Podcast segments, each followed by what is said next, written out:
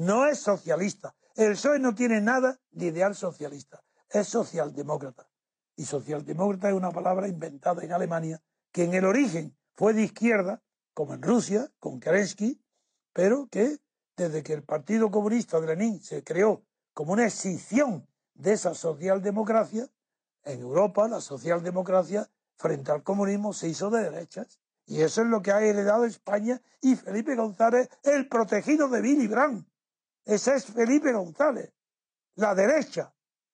Por eso que abandona con tanta facilidad la pana para hacerse amigo del, de, los hombres más ricos del mundo, se casa con otra de las yetes de la sociedad y tiene una vida de magnate.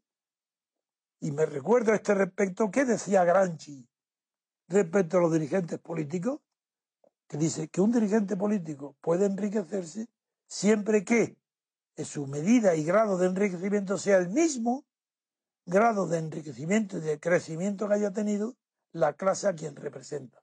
Si la clase obrera, que dice el socialista Felipe González, que defendía, hubiera subido de nivel de vida como él, la misma, estaría perfecto.